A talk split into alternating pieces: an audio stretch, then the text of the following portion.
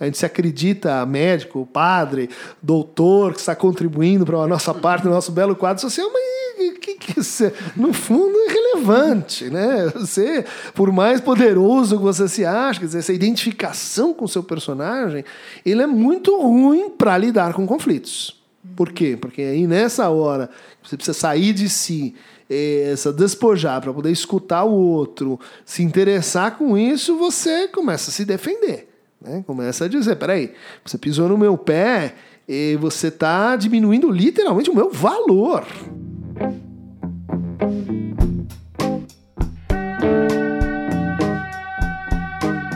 Seres de todos os reinos, esse é o Coemergência, o primeiro e único podcast da Vila Mariana produzido em uma lavanderia a receber Christian Dunker. Mas é sério, olha que alegria. Numa manhã de segunda-feira, ele apareceu na porta de casa com um sorriso simpático e os braços abertos. Um ato de bastante coragem, convenhamos, se dispor a aparecer na casa de alguns desconhecidos que estão produzindo um podcast que ele mal conhecia até então mas ele veio, curioso, aberto, atento, do jeito que os grandes seres se movem.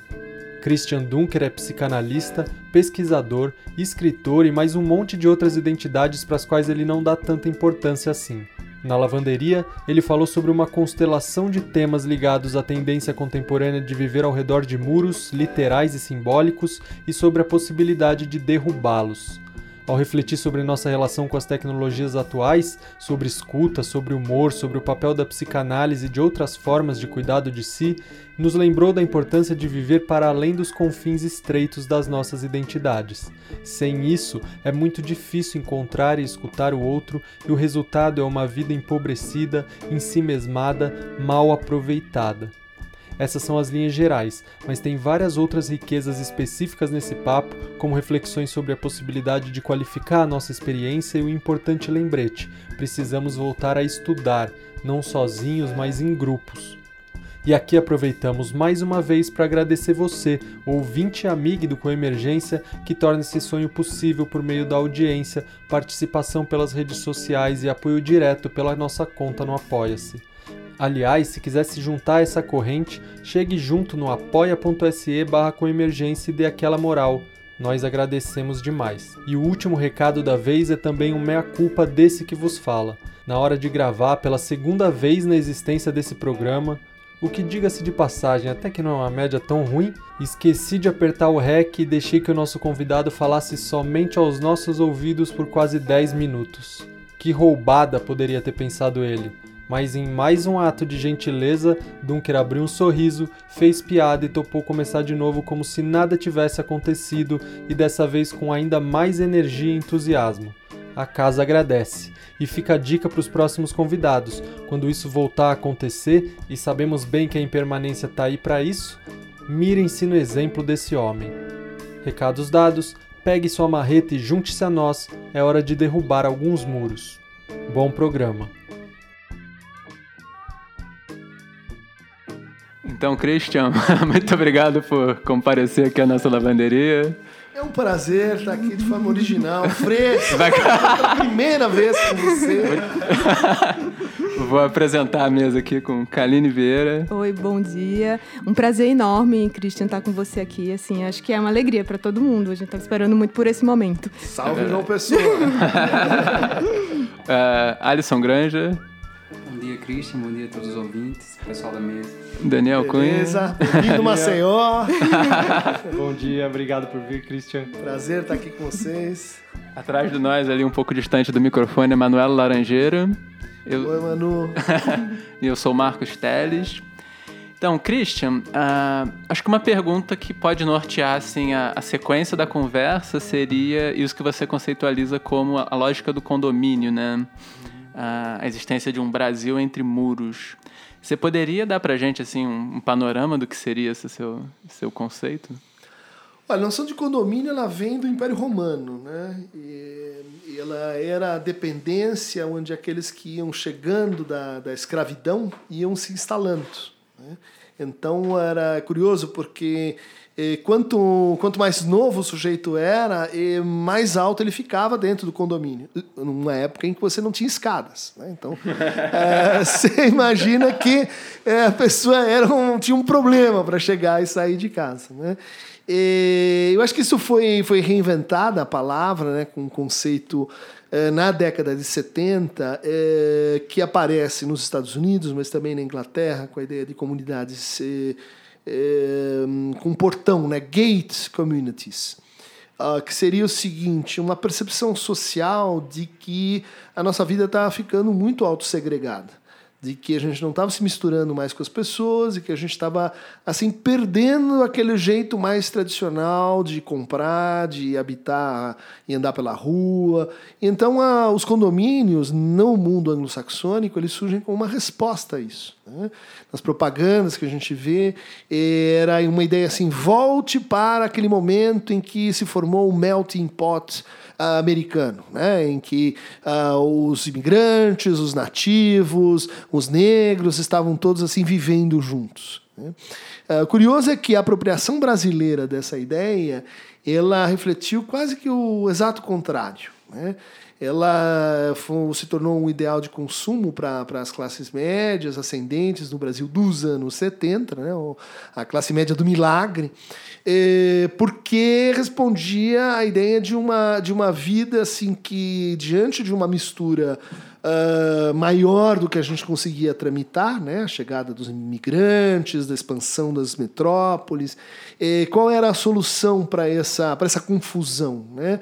É, vamos retirar para lugares protegidos, murados, em que é, assim a gente vai ter só gente como a gente. E daí vai funcionar. Então, só gente que é a antimistura, né, que pode, então, por perfil de, é, de classe, ter acesso a esse, esse é, lugar onde você tem ruas asfaltadas, onde você tem planejamento urbano, onde você tem playgrounds, as pessoas podem, então, se encontrar ali no espaço público. Só que isso é um espaço público fake, né? Uh, onde as ruas ficavam vazias, onde uh, as pessoas realmente não uh, criavam aquele espírito comunitário, com uma única exceção, que eram as babás que viviam nos playgrounds com as crianças. Né? Então, uma exceção notável, porque aí a gente tem uma mistura que seja é, de é, etária e uma mistura de classe. Né? Mas o objetivo e o conceito da coisa era justamente acabar com a figura do agregado, aquele que, que é herdeiro do Casagrande Sanzala, que, que às vezes era o antigo bastardo, protegido, que fazia parte da família quando interessava, né? quando não interessava ele era, ele era de fora. E profissionalizar a vida familiar. Então, os funcionários eles podiam vestir branco, entrar pela porta eh, social, eles iam ter assim o seu lugar bem definido. Né? E nós, aqueles que moramos no condomínio, também vamos então nos reassegurar das, nossas identidades. Né? De um uh, modelo de consumo, isso evoluiu para uma forma de poder. Né? Não só dentro dos condomínios, com a figura do síndico, né? mas uh, de olhar para o Brasil e enfrentar problemas, né? principalmente problemas que envolviam a concorrência e pontos de vista diversos, né? é, do ponto de vista dos seus interesses. Então, a educação, a saúde, a, a um novo patrimonialismo que começa a surgir assim em forma de condomínio onde você não vai dizer mais isso aqui é meu porque pertence à minha família, você cala a boca porque senão eu prendo, mato e arrebento. A gente tem que pensar que é um período né, é, em que a ditadura vai é, declinando a gente vai para, aí nos anos 80, quando a gente já tem a, a cultura dos condomínios instalada, para uma outra forma mais soft, mais, é, mais opaca de exercer o poder e a autoridade. Então é aquele cara que tem uma posição privilegiada, que ele, ele pode assim, intermediar a aprovação de uma lei, ele pode decidir quando é que a gente tem uma exceção e quando é que a gente tem a regra, ele pode falar assim, eh, nas entrelinhas disso aqui que está posto, nessa hipertrofia que ninguém entende, que é o, que é o excesso de normas, de regulamentos, surge esse cara que é o, o gestor da, da, da confusão. Né? Então, o, o síndico, o Brasil começa a ser, eh, se pensar como uma distribuição e, eh, dos síndicos né, nas diferentes áreas. Esse processo ele acompanha a tentativa de implantar e de, de fazer migrar o neoliberalismo para o Brasil. Né? E isso vai ter, então, impactos na maneira como a gente entende o sofrimento, isso vai ter impacto na maneira como a gente entende assim, o outro né? diversidade cultural. Qual que é a estratégia básica do condomínio para a gente lidar com aquele que não é como a gente? É põe um muro, né? torna ele invisível, é, deixa ele para lá, é, se afasta dele. Né? Isso tem efeitos psíquicos. Né? Quando você não vê, você não tem proximidade com aquele outro, você começa a fantasiar quem é aquele sujeito. Né? Você começa a imaginar quem, do que, que ele é feito. Principalmente quando você começa a ficar meio infeliz e decepcionado com aquela vida entre iguais. Uhum. Né? Daí você começa a se consolar dizendo assim, pelo menos os outros estão invejando, eles estão querendo entrar aqui, né? ser como eu. E daí você vai uh, produzindo assim um, um, outro imaginário, um outro na fantasia, que aí sim é o outro perigoso, violento, com quem você não pode falar, aquele que tem que ser, no fim, o que você vai fazer com isso? Né? É uma versão de Auschwitz essa coisa. Você, você vai, eh, você não pode mandá-lo para a câmara de gás é, e usar um Zyklon B, mas você cria uma câmara de gás simbólica, né? Você cria é, pessoas uh, zumbis, pessoas que, que não vão estar uh, tá na alçada do Estado e nem ter acesso à cidadania. Né? Uhum. Então, a, a crise dos, dos processos condominiais ela, ela começa em 88 com, o, com a Constituição Cidadã e ela termina, é, vamos dizer assim, numa, numa ostensiva batalha campal uh, com, em 2013 com a, a polarização política e a nova geografia do Brasil. Né?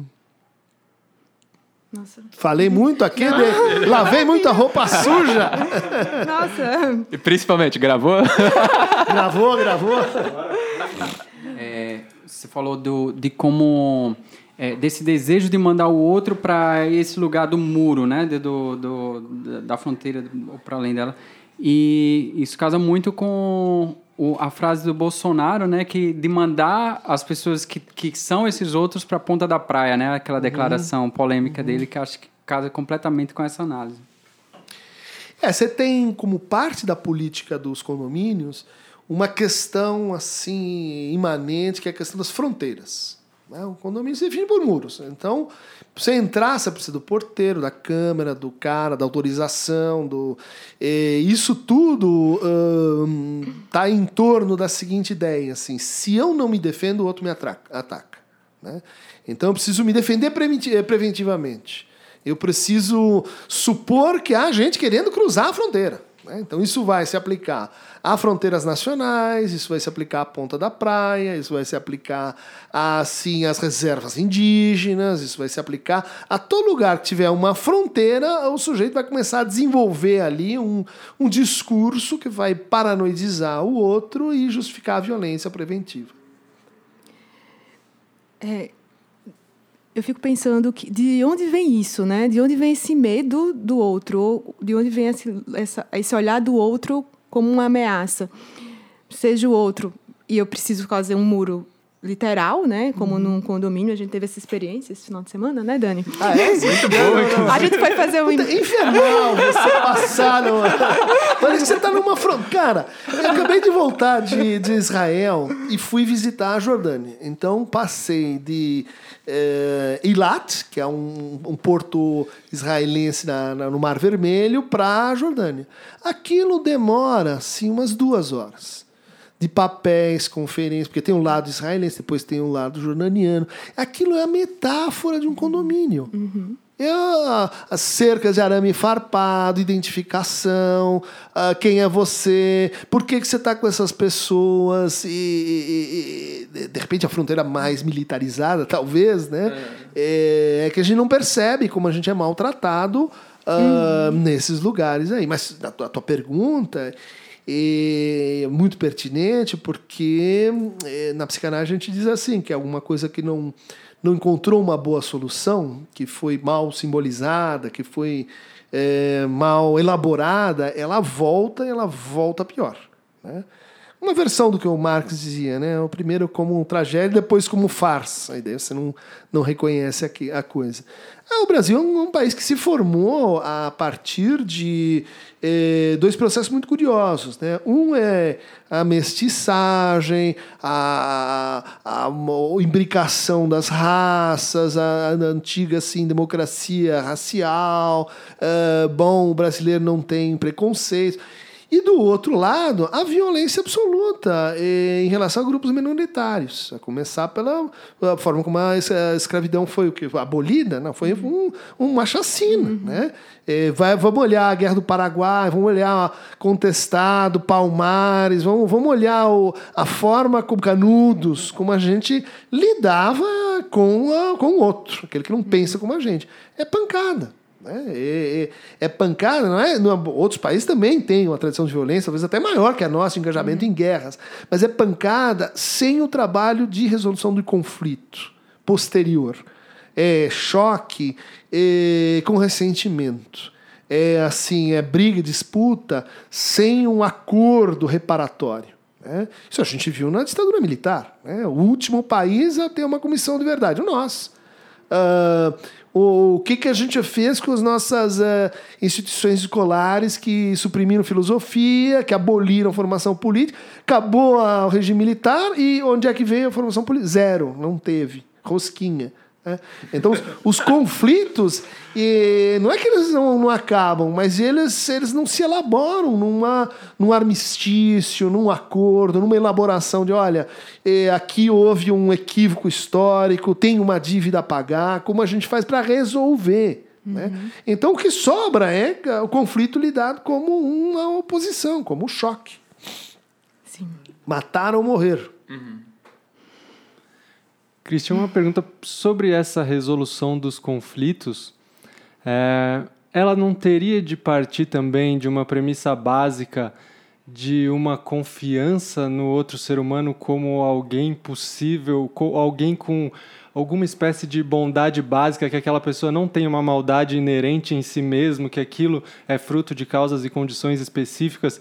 Eu vi no seu a gente estava lendo essa sua última série sobre felicidade no UOL, em que você fala isso, né, como uma das causas, uma das maiores causas de infelicidade é essa visão do outro é, como alguém que é uma ameaça simplesmente, enquanto uma das causas de felicidade é, é, uma das medidas né de felicidade uhum, uhum. é ver o outro como é, alguém que está ali do seu lado você se sente num lugar seguro num espaço público por exemplo como que você vê isso na nossa cultura e a dificuldade de incorporar essa visão de que as pessoas elas não são más por natureza e que a gente não deve, deveria congelá-las em lugares assim como nossos inimigos né? uhum.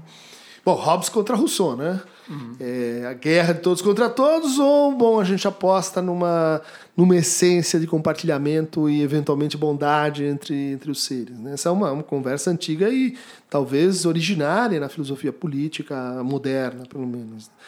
Mas é, eu acho que quando a gente fala em afetos, e a gente estava falando condomínio, uh, a gente está um pouco assim desavisado em relação a tecnologias políticas de incitação metodológica de determinados afetos. Né? Condomínio é uma maneira de você produzir né, certos afetos dentro, né? medo, medo de quem está lá fora, né? inveja, ah, vocês estão aí eh, querendo entrar, vocês, eh, vocês me invejam, né? sentimento de uh, bom uh, uh, ódio por aquele que então transgride fronteiras, mas um, esse, a incitação que a gente tem na, na, linguagem digital de determinados afetos, ela não é suficiente para gerar o que a gente poderia chamar assim de a partilha social desses afetos, né? que é a linguagem básica, que é, o, que é o fundo sobre qual o conflito vai se dar. Né? Uh, eu posso, assim, ter uma relação de maior e menor confiança com você e mesmo assim brigar com você, ostensivamente, ter desacordos uh, maiores ou menores. Né? Quer dizer, não é, não é associar assim, a desconfiança gera, gera conflito, a confiança gera -se a paz. Né? Isso acho que seria uma, uma visão um pouco, um pouco simplificada da coisa. Né? E, mas, uh, nesse cenário, a gente então está um pouco desavisado em relação ao tipo de partilha social dos afetos, que é outra coisa. Né? Uma coisa é você sentir medo, outra é você imaginar que você vai chegar na festa e vai estar tá todo mundo sentindo medo. E porque vai estar tá todo mundo sentindo medo, ninguém vai dar o primeiro passo. Né? Vai ficar esperando que o outro faça alguma coisa, a não ser que o, o medo cresça muito, se transforme em ódio e a coragem venha para você atacar o outro, e aí o outro, simplesmente pela imagem que ele tem, por traços de, é, de eliciação e marcação de, de diferença. Né? É, nesse ponto, a gente tem aí uma, uma regra, né? uma regra talvez psíquica, de que na partilha social dos afetos, na produção de sentimentos, portanto, você precisa dar o que você espera que o outro uh, te retribua. E dar primeiro. Você quer confiança? Você tem que dar confiança. Você quer honestidade? Tem que entregar a honestidade. Você quer uh, carinho? Ofereça carinho. O que acontece em situações de manipulação política é justamente um determinado afeto sem a sua consequente partilha social. Né? Então, você sente medo, mas não vá fazer nada em relação a isso. Espere que o outro faça. O outro tem que primeiro confiar em você, daí você confia nele. O que, que é esse processo? Né? Ele é uma variante da, dos processos de colonização. Né? Colonização funciona assim: você fala a minha língua e daí a gente se entende. Ou seja, você entra no mesmo afeto que eu e daí a gente pode conversar. Daí a gente vai, enfim, ter uma mesma uma espécie de gramática de fundo. Isso tá errado, né? Isso a gente eh, se deixou assim eh, entrar demasiadamente, um pouco inadvertidamente, né? Para o controle, para a produção social, né? Eh, de certos de certos afetos, né? Em detrimento de outros. Então, de certa medida, a evitação do conflito distancia a gente do outro, mas a gente, pelo que parece, né, e pelas mesmas experiências, pelo menos, assim, há um medo em si de lidar com, de vivenciar o conflito, porque a gente não sabe também o que fazer quando ele, quando ele surge, né? Exatamente. né? dizer, como que a confiança, voltando nessa palavra, acho boa, ela é como casamento, né?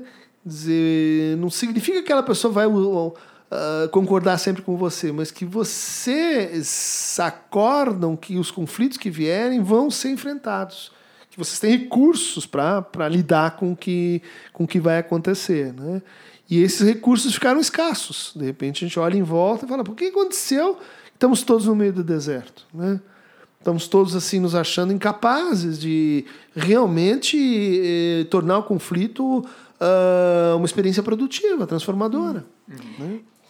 E é, eu não sei até que ponto, eu estou supondo, e pegando um pouco esse seu último livro, livro com o Cláudio Tebas, né? É, palhaço psicanalista. Isso, palhaço psicanalista sobre escuta, né? Uhum. É, até, é, talvez a gente não tenha aprendido, né? A, a lidar com o conflito e escutar a gente tem uma, uma, um movimento muito mais reativo. Então, se a pessoa me agride, eu agrido também. Se a pessoa uhum. me xinga, eu xingo também. Uhum. Ou se a pessoa paralisa e, e distancia, eu distancio também. E muitas vezes a gente não sabe como é que eu, o que é que eu faço quando acontece um problema. E às vezes é gerencial, assim, tipo como você falou, um casamento, mas numa casa onde tem várias pessoas, hum, a gente tá. fica tentando conciliar coisas e tem hora que a gente fica sem saco de conciliar, tem hora que a gente tem uma abertura maior, né? E mas aí eu acho que é um ótimo exemplo aqui de experiência de vocês, né? E eu acho que não é um ponto fora da reta. Eu acho que as pessoas estão procurando cada vez mais experiências de comunidade, de compartilhamento, de co-housing, de co-working, de ocupação do espaço público, né? Então, uh, eu acho que isso fala de uma, de uma interpretação de que é muita solidão, não, não vai dar, não vai ser legal você viver uma vida eh, num condomínio de um só, né? No uhum. fundo é para onde a bolha, a bolha vai, né? Por outro lado, você tem um processo talvez aí mais econômico, mais, eh, mais ligado ao mundo da produção, em que a imagem de si virou capital. Né? Então, quem você é? Né? Quem você é significa esse personagem que você vai construindo e que vai decidir coisas reais. né? na tua seleção de emprego, no seu posicionamento, vai, vai virar capital. Né? Na medida que as pessoas então têm que defender isso como uma propriedade, né? quem você é, né? quem você é, quem, quem você aparece, quem você está produzindo com, com, permanentemente, você não consegue mais deixar de se levar a sério. Né? Você não consegue mais brincar consigo. Você não consegue mais é, se desvestir e fazer isso que é o que o palhaço, né? E que a escuta exige. De, hum, mesmo que assim, metodologicamente, entender que, que a gente é assim, um rebotalho, né? Que a gente se acredita médico, padre, doutor, que está contribuindo para a nossa parte, do nosso belo quadro social, mas que, que você, no fundo é relevante, né? Você, por mais poderoso que você se acha, quer dizer, essa identificação com o seu personagem, ele é muito ruim para lidar com conflitos. Por quê? Porque aí nessa hora você precisa sair de si, essa despojar para poder escutar o outro, se interessar com isso, você começa a se defender, né? Começa a dizer, peraí, você pisou no meu pé e você está diminuindo literalmente o meu valor. Né?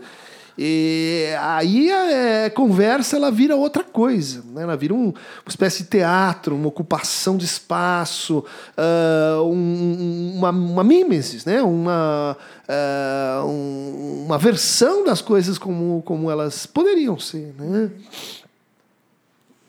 Na, nas conversas que a gente estava tendo sobre, sobre o que te perguntar, enfim, o Alisson observou um negócio interessante que é você falou da lógica do condomínio bem antes do atual cenário político, né? É. Em que a coisa se intensificou muito assim nos últimos quatro ou cinco anos, desde 2013 talvez, uhum. né?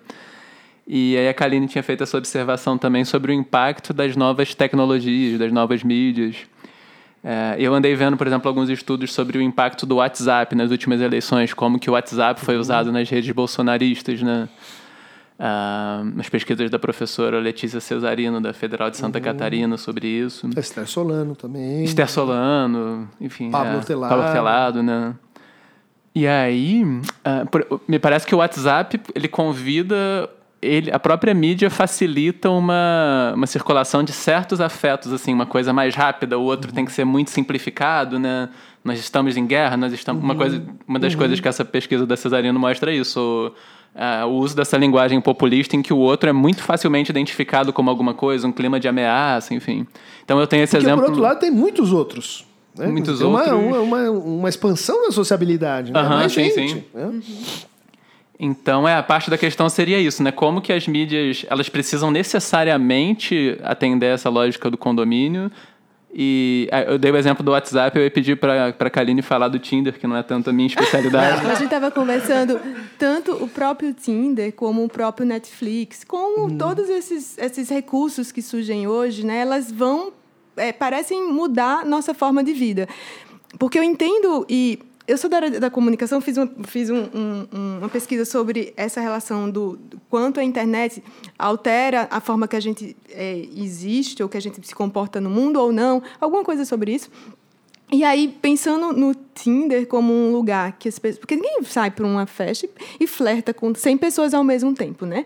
Então é como hum. se o. o... pode imaginar que conseguiria. Isso, é. E o Tinder traz. É, o Tinder traz isso como possibilidade. Como a gente aprofunda uma conversa onde você está dividindo sua energia ali entre 100.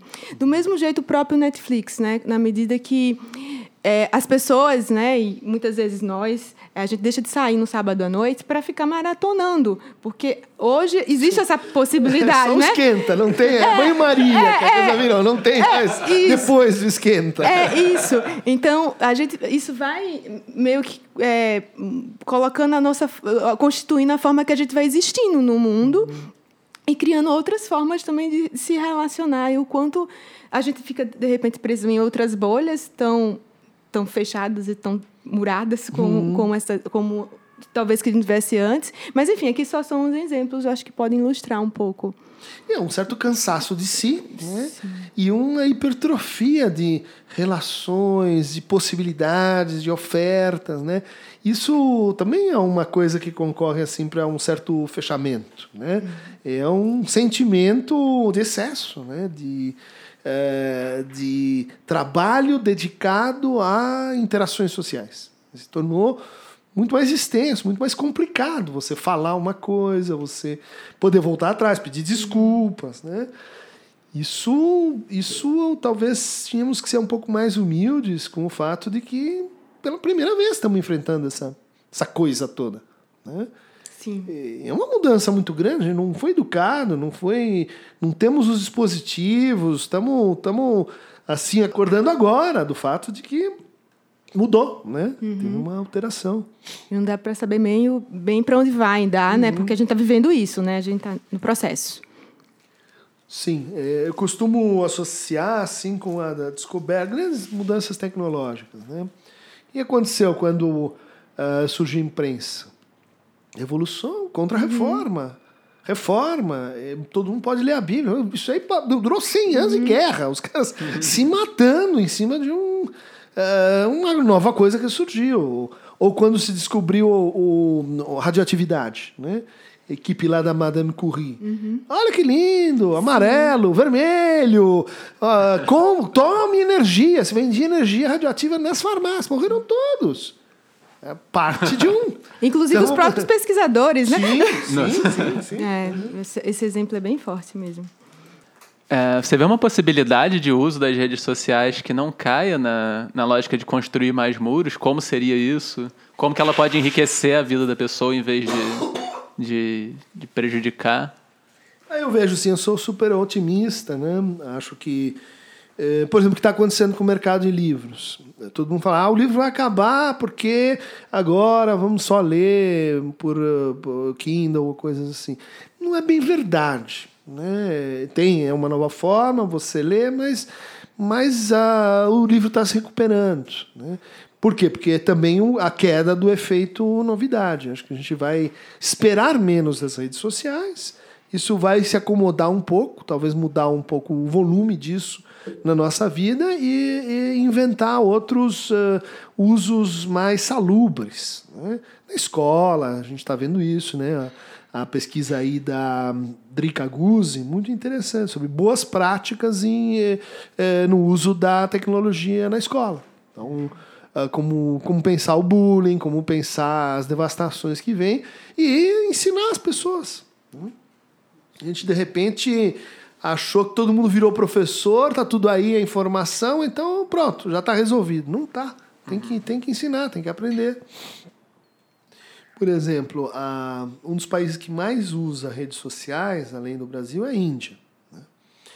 Você vai na Índia, os caras estão ali com o smartphone e tal, mas ao mesmo tempo estão no templo, estão nas os seus regramentos, estão na a descompressão narcísica. Né? Você vê isso acontecendo no, no ritmo da, da- das pessoas, né? na forma de se alimentar, na forma de eh, integrar, de certa forma, né? uma sociedade que está numa, numa transformação brutal para sair da bolha.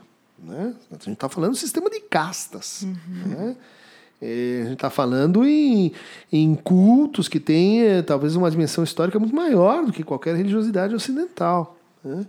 E, e ali parece que a rede social ela assumiu um outro, um outro lugar, né? uma outra função. Ah, você comenta isso num dos últimos artigos na UOL, né, nessa, nessa série de tecnologias da felicidade.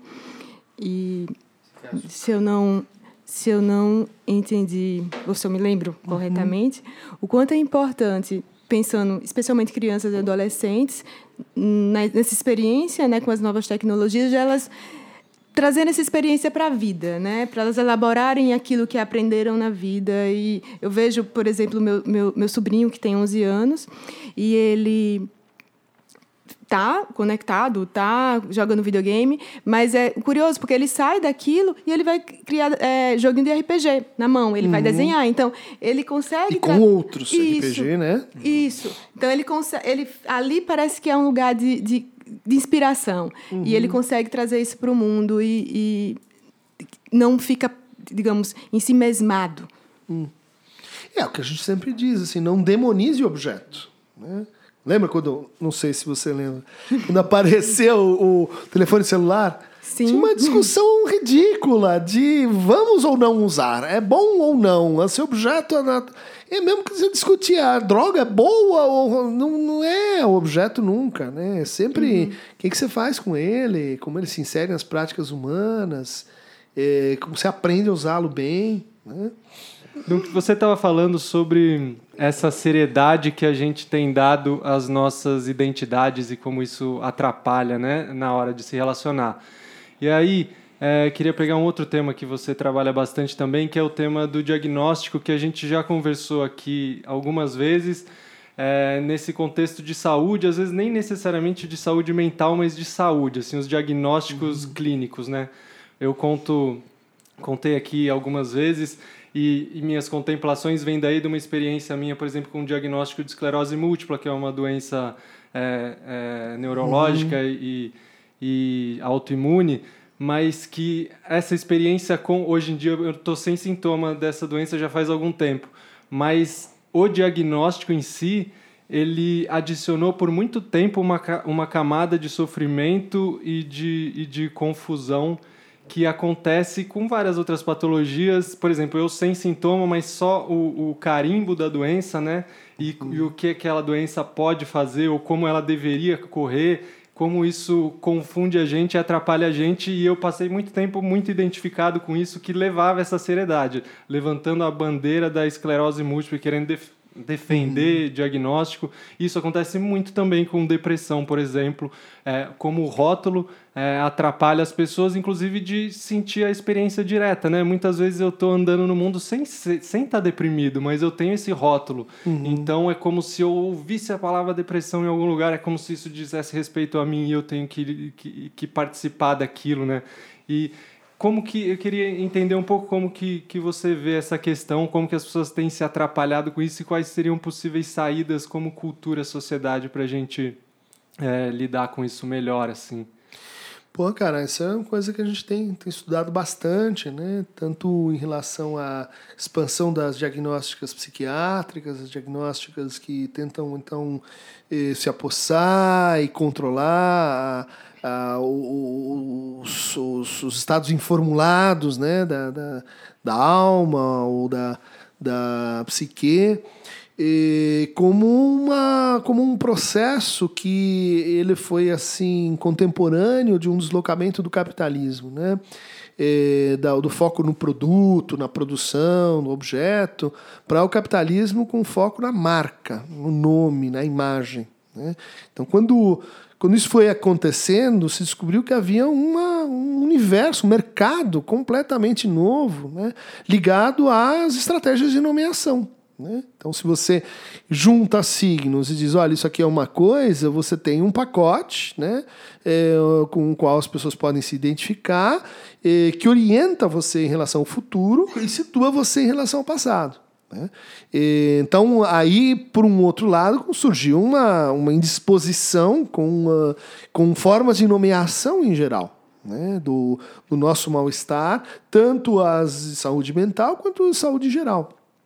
Isso é uma grande questão porque vai se tornar mais e mais presente né, com, com o desenvolvimento e barateamento, principalmente, dos diagnósticos genéticos. Eh, provavelmente todos aqui vão ter uma notícia acerca de certas restrições, de certas propensões, ah, de, enfim, debilidades, vulnerabilidades, que são, então, diagnósticos e, inclusive, ampliação dos diagnósticos para risco de. Né? Isso é uma loucura que tem quanto esse risco de autismo, risco de psicose. Então vamos agir para que aquela coisa não, ah, ah, não prospere e não avance. Né? E, acho que aí a gente tem então uma, uma política né, uma política hum, eh, que, que, que a gente nem percebe que é uma política, e que diz assim: toda forma de mal-estar tem e pode ser reduzida a um sintoma. E todo sintoma pode ser administrado, pode ser então remetido a uma, uma técnica, um processo que você se insere dentro dele, então, para controlá-lo. Né? E, e essa, essa passagem é o que a gente chama assim de industrialização do mal-estar. Não é verdade, não é necessário que aquilo tenha, um, primeiro, uma única nomeação, porque cada nomeação é referente a um discurso. Né? Segundo lugar, isso abole uma coisa importante né, na, na, nossa eh, leitura do mal-estar, que é a narrativa. Né? Todo, toda nomeação ela se dá no interior de uma história. Né? Então, uh, é uma história que envolve então níveis de ficcionalidade, níveis de uh, realidade, diegética, de realidade biológica, realidade social, de, você pode, enfim, desdobrar indefinidamente. O que, que eu estou querendo dizer? Assim, que a forma como a gente lida é, com diagnósticos em geral, e veja que existem até diagnósticos sociais, né? Ah, o problema é esse. Como é que a gente vai diagnosticar a desigualdade social? Como é que vai enfrentá-la, né?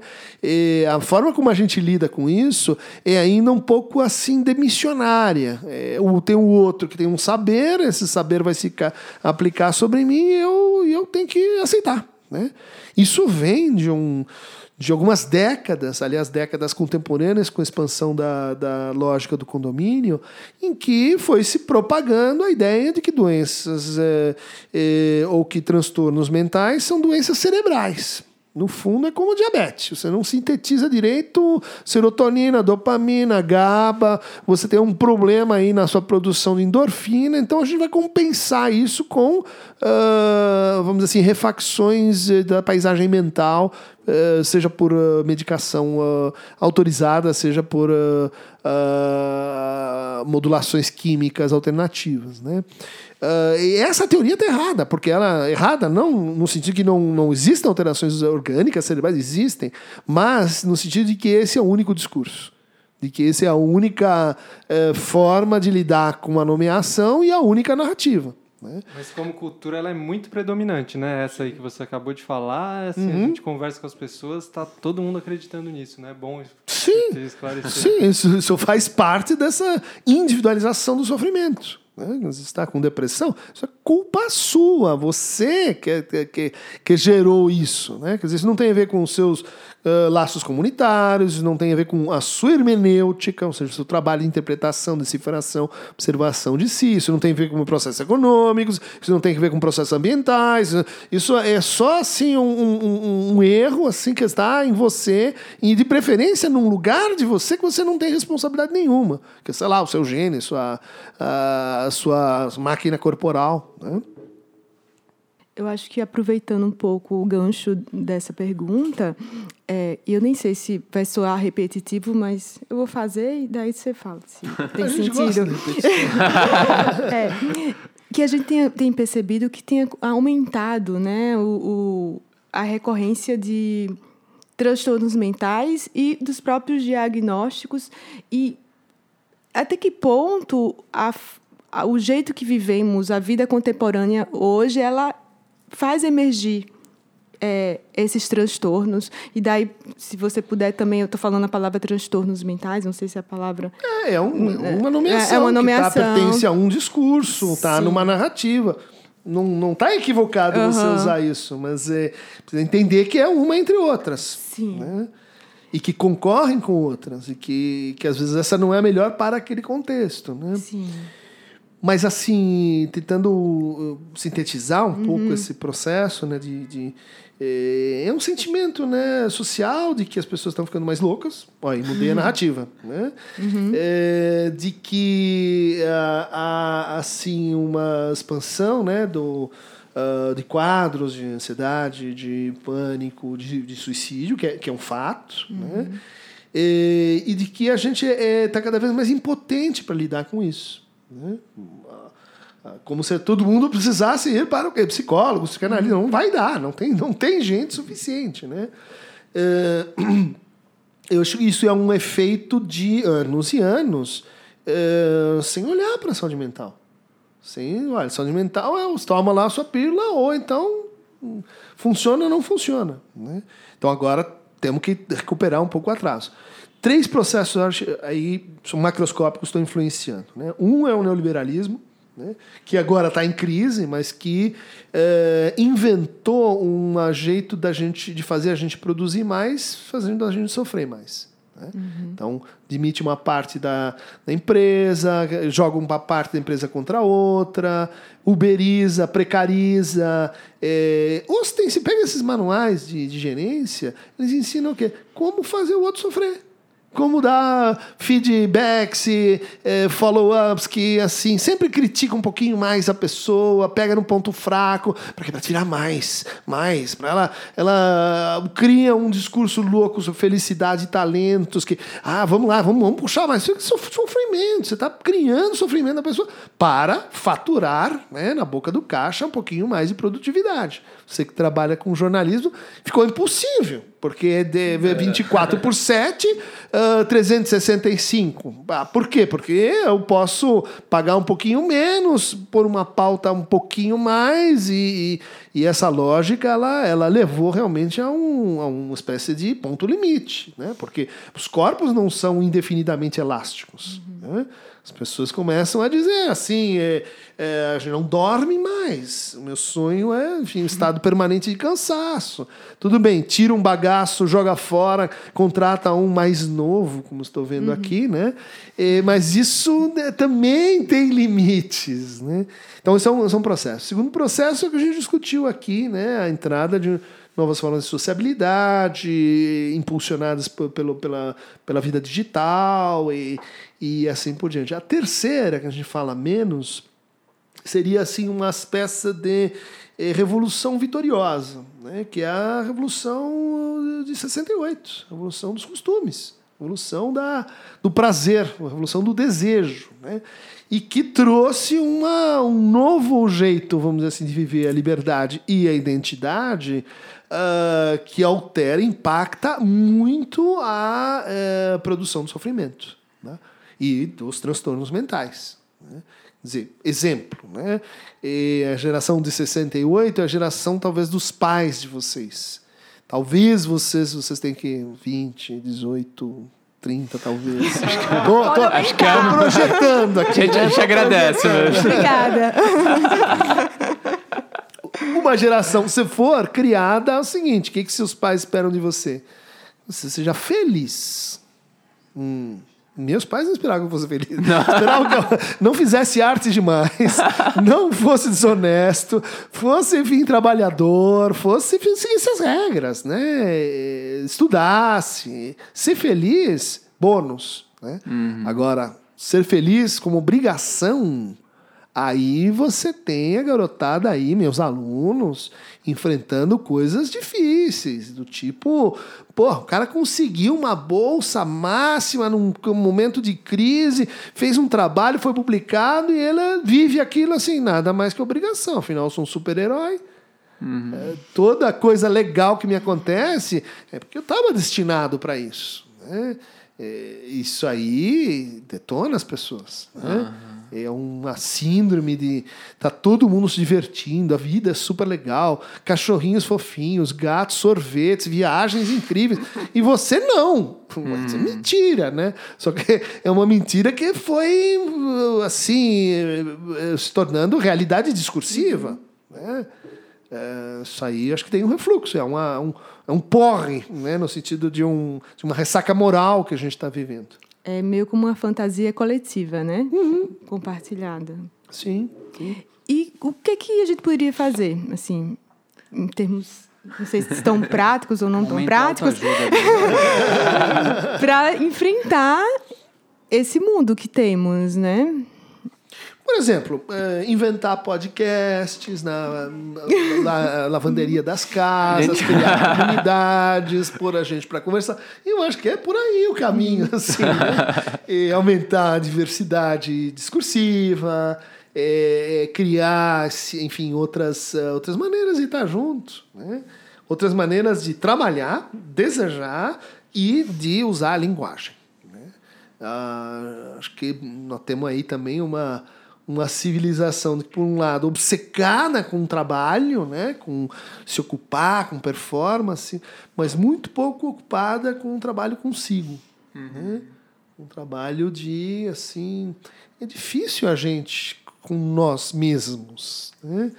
É, é um negócio que, que, que, que toma um esforço. Assim. Então, vejo muitas pessoas assim é, muito inclinadas para vamos dizer, trabalho com a realidade e preguiçosas consigo, displicentes consigo, né? desatentas consigo.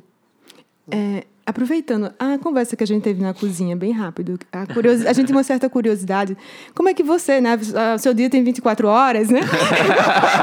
Falando obcecados pelo trabalho, É, pessoas aí, estão sempre. Você, você, pelo que me parece, né, que você super faz coisa, tá aí ativo, participando de tanta coisa. E você tá bem. A gente não conversou tanto. Olhando aqui, assim, Vai dizer isso? Eu, tô tossindo que nem um cachorro. Ah, mas o resfriado de verão. E o que que você pensando, porque a gente também tem um movimento aqui de tentar entender as, as experiências em primeira pessoa. E o que que você tem feito para viver nesse mundo? Bom, a análise ajuda um pouquinho, né? Mas eh, eu diria assim, e tem algumas facilidades, né? E, e, e tenho, assim, que me... Sei que talvez seria mais difícil para outras pessoas, mas... eh, que me permite fazer muita coisa em estrutura lúdica. né? Como a gente está aqui. né? Brincando, ah, não estamos interessados se a audiência. Estamos interessados, sim. A audiência vai crescer, mas não é o mais assim que a gente está querendo, né? E, e- e com uma relação menos, ah, eu diria, profissional com as coisas, né? Apesar de ser assim, clínico, é, é, tá, fazer coisas, é, e eu gosto de viver assim de uma forma amadora. Né? Amador tem que ver com amar, né? Então você brincar consigo, você tá é, com Palmeiras na cabeça, com a, inventando coisas, né? E, e acho que tive que lutar muito para assim qualificar a experiência. Então, coisas que que são ah, experiências de- desimportantes, desinteressantes, né? De conseguir tirar da minha vida. Fila de banco, fofoca de corredor, ah, exibicionismo de internet. Quer dizer, eu, eu sou muito ativo em rede social, mas essa conversa malsã, sabe? do- isso eu não, nem vejo, nem passo perto, né? E também nas aulas é assim. É, é um pouco assim, você ir lutando para onde está mais, mais qualidade na tua experiência com o outro. Né? E quando não tem, é bater forte. E faço isso também. Né? Quem, quem vive comigo sabe que eu sou bastante assim intolerante com, ah, com coisas que são tipo perca de tempo, sabe? Perca de tempo. Uma perda de tempo. Isso aí, cartão amarelo na primeira, na segunda é vermelho, só vai para lá porque a vida é, é curta e cara demais pra gente, vamos dizer assim, é, desperdiçá-la. né? Com conversas de baixa qualidade, com amores de baixa qualidade, com amizades de baixa qualidade, com ah, enfim, viagens de baixa qualidade. É, eu sou obcecado com tornar a coisa mais interessante. Né? É, Isso, isso, isso tem que ver com uma pergunta que às vezes me faz assim, sobre consultório. Que é, e quando a pessoa é chata? Quando o cara não é legal. Chega lá e pum, você fala sempre a mesma coisa. Eu tenho uma vida, sei lá, cada um inventa. A gente é. A graça da coisa é não tem o chato. O chato vai ficar interessante. Se não ficar interessante, eu sinto muito, cada um tem seu limite. né? É curioso ouvir você falar isso, porque ao mesmo tempo dá para ver que você tem uma abertura para o risco do, da possibilidade de ser chato. Então, a gente te convidou, você veio, assim, assim na virada política, a gente Blind conversou. Date. Tinder da, da- do podcast. Uhul, sou eu. Podia ser péssimo. Vocês pensaram do lado de vocês também? Não, a gente tinha certeza que isso é ótimo. eu não sei. Não, você não pode ter essa certeza. Podia estar num dia ruim. Podia Tava Ah, projetado. não, podia chegar aqui, assina o papel, direito de imagem. Vocês vão pagar? Não. É, a gente tava numa fantasia aqui que ia ser maravilhoso.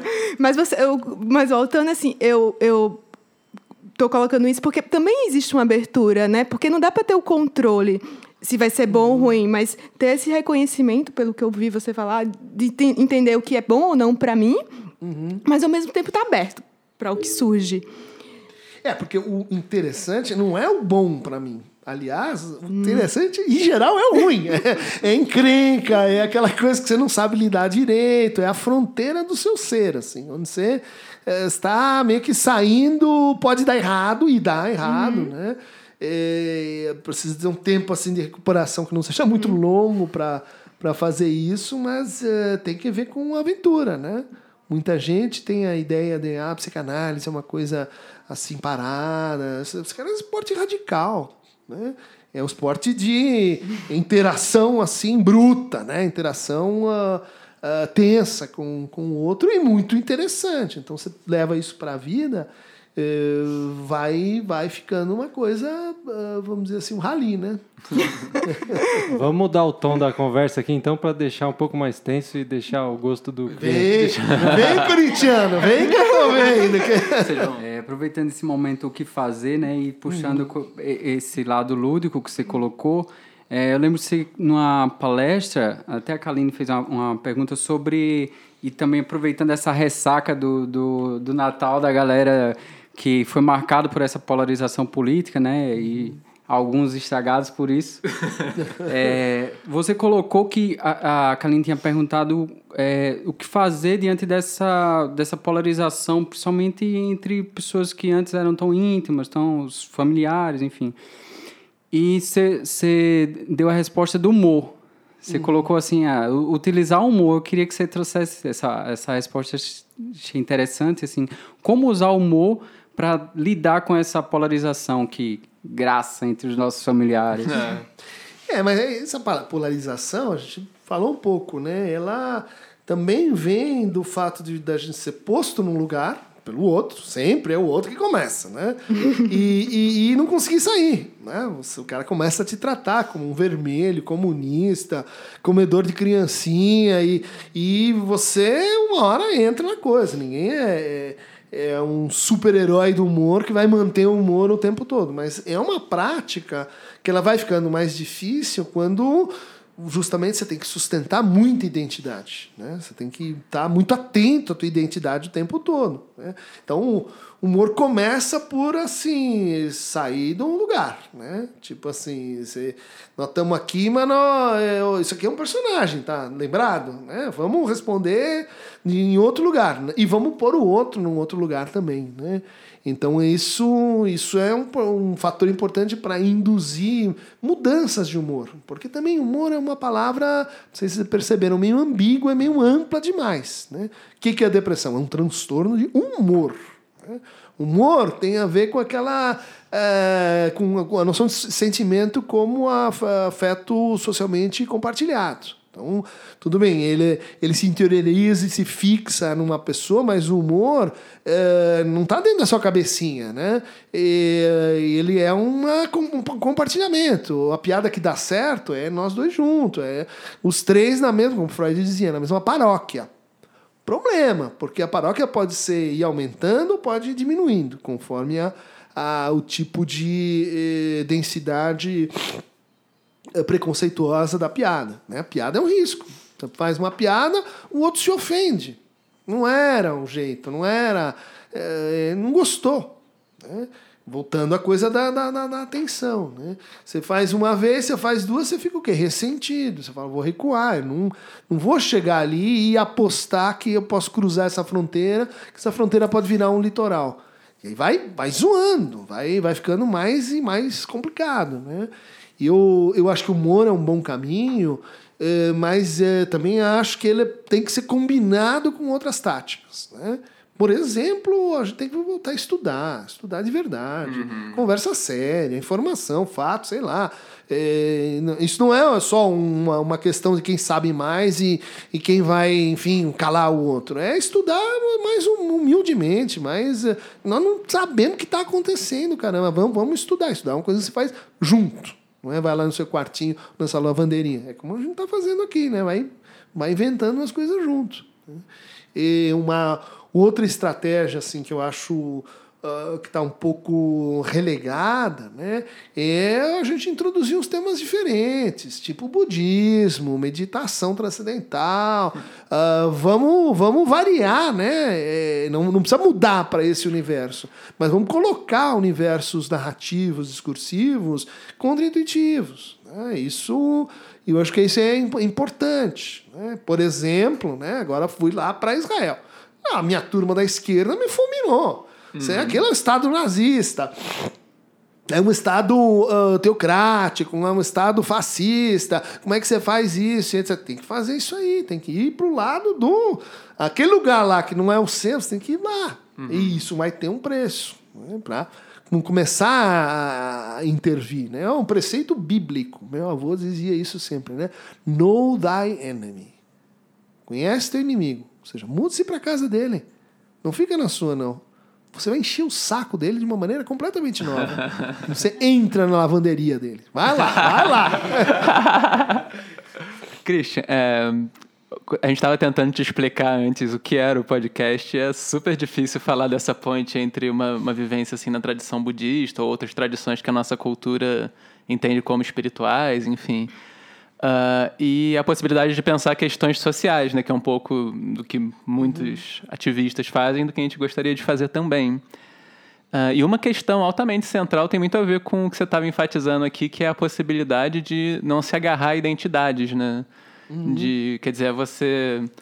Uh, às vezes eu penso que sem métodos em primeira pessoa para fazer isso é bastante difícil, porque assim, a maneira pela qual a mente agarra alguma coisa e, e toma aquilo como ponto de referência, às vezes é muito rápido, né? Então, a gente não sabe muito como fazer, assim. E isso eu vejo como uma grande ponte entre o que seriam essas práticas, práticas contemplativas uhum. e aquilo que a gente pode investigar na filosofia, enfim, com uma maneira mais intelectual, né, pensando.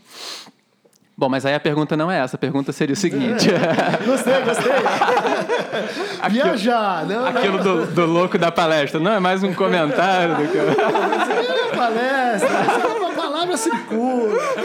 Mas aí a pergunta assim, uma da, um dos cuidados que as tradições espirituais asiáticas, por exemplo, precisam ter quando elas chegam no Ocidente é elas não serem cooptadas para manter o sistema, né? Então, um sistema que causa sofrimento e ela é, pode ser cooptada para anestesiar a pessoa, ela respira, calma um pouquinho e volta para produzir mais, por exemplo. Uhum. Uh, e a psicanálise, em algum, em algum nível, ela poderia também uh, cair nesse lugar de, de ser o que mantém um sistema que adoece as pessoas funcionando? Não, porque isso não seria cair, mas seria subir, hum. ascensionar-se. Estou hum. brincando com você. mas eu escrevi um, um trabalho de história das práticas que originaram a psicanálise onde eu tentei mostrar que justamente tem uma afinidade muito maior do que a gente imagina com uma uh, aí é uma coisa que, que inclui um que a gente pode incluir né as narrativas mais orientais mas eh, que o Foucault chamou de cuidado de si uhum. né? então que tem uma marcação histórica se amplia um pouco desdobra o conceito para coisas que não estão exatamente lá no Foucault e você vai ver que a psicanálise ela tem uma afinidade com a meditação ocidental, né? Meditação, como chamava o livro do Descartes? Meditações. Né? Meditação era um, era um nome clássico no livro de filosofia. Né? Uhum. Antes das meditações cartesianas, tem muitas outras meditações. E que jogam com procedimentos, vocês melhor que eu sabem, né? a, a quantidade de, eh, de formas de meditação que existem. Né? Olhar de perto, olhar de longe, tem uma relação com o corpo, respiração, uh, esvaziar-se, encher-se, concentrar-se. Né? E eu diria assim, eh, essa, essa afinidade, né, ela não, ela ela está muito comprometida eh, por, um, por um, uma conversa que foi mais ou menos assim, ah, então, então a psicanálise vai virar uma forma de religião. Né? Não precisa, não, não é isso. Né? Não, não, é, não são esses termos de debate. Ou então você tem uma hierarquia né? entre as sabedorias ancestrais e as sabedorias modernas. Isso é coisa que assim, atrapalhou muito a, essa conversa que você está tá intuindo aí. Né? É, que nos anos 60, quando eu entrei na faculdade, era era visto assim. Então você vai contaminar-se com o ecletismo. Uhum. Você vai começar, ah, então seu paciente, põe ele para meditar e tal, e, e, daí dá errado, dá ruim. É, é verdade. Você precisa de o que um afinamento discursivo para poder incorporar melhor as narrativas. Aí tem uma diferença uhum. entre o discurso e a narrativa, né? E de tal maneira a perceber fios de conexão que não são em bloco né? Que não, não, não, não dá para você lidar com isso assim no atacado, porque no atacado vai ser muito diferente mesmo, né?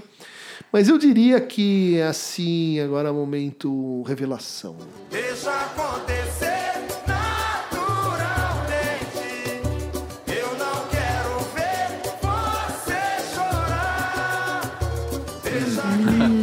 dois livros que, que foram livros formativos para mim. Assim, quando eu fui procurar estudar psicologia e durante o curso de psicologia, assim, são aqueles livros que você põe acima de tudo, né?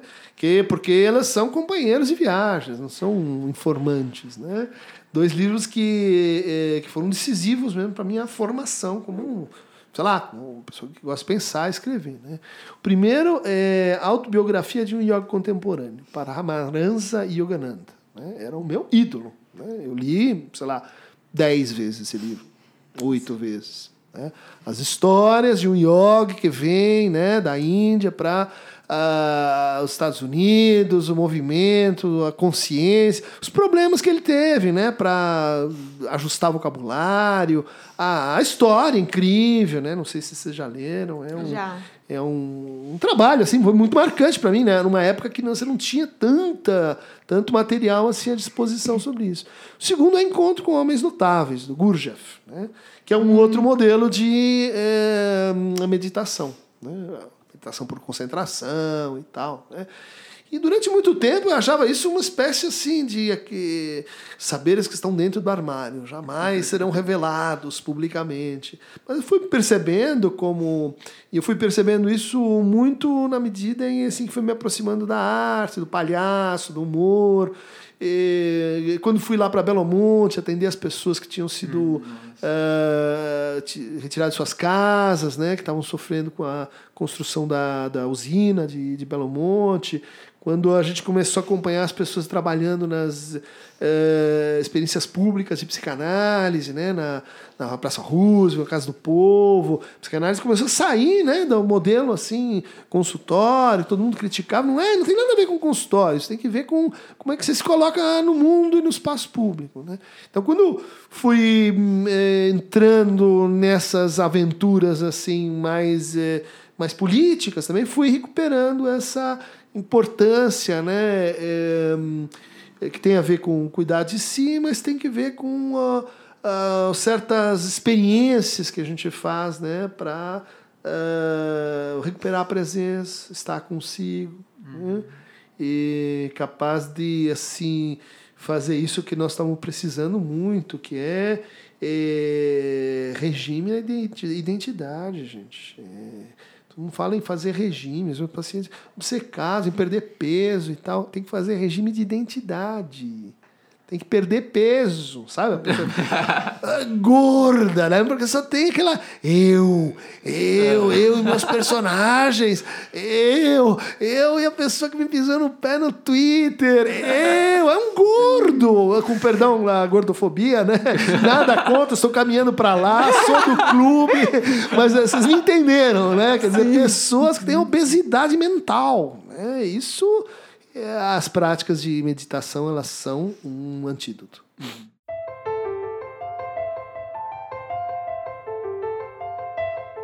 O que é que você aprendeu nesse seu percurso? Dessa escolha da psicanálise? O que é que você aprendeu nesse percurso que você gostaria de compartilhar para as pessoas e que poderia inspirar a vida delas? Caramba, essa é difícil, hein? Maluca, Uma né? só. Por isso que é maluca. Ah, é a pergunta, assim, da convergência, né? Puxa, uma coisa. Pode ser duas. Pode ser duas. Putz. Sempre. Em primeiro lugar, já vi essa pergunta antes. Mas eu, eu não sei responder ela direito, assim, né? Como, como se fosse virgem no assunto. Nossa, eu tô impressionada, porque Christian Duncan ele responde tudo, né?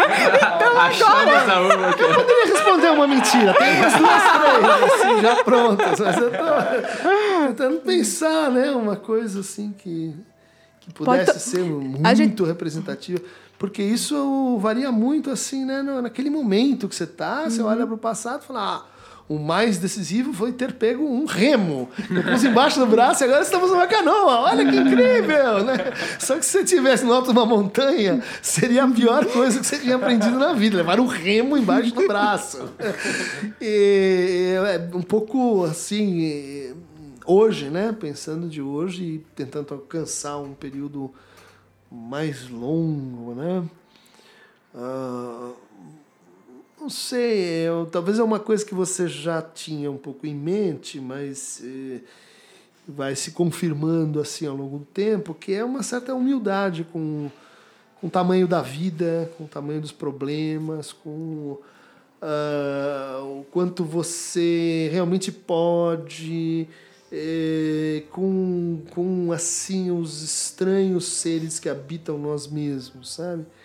E, e essa, essa é um, aprendizado que vai, vai aumentando com o passar do tempo, né? De você ah, perceber-se assim bem menor do que do que você era, não, né?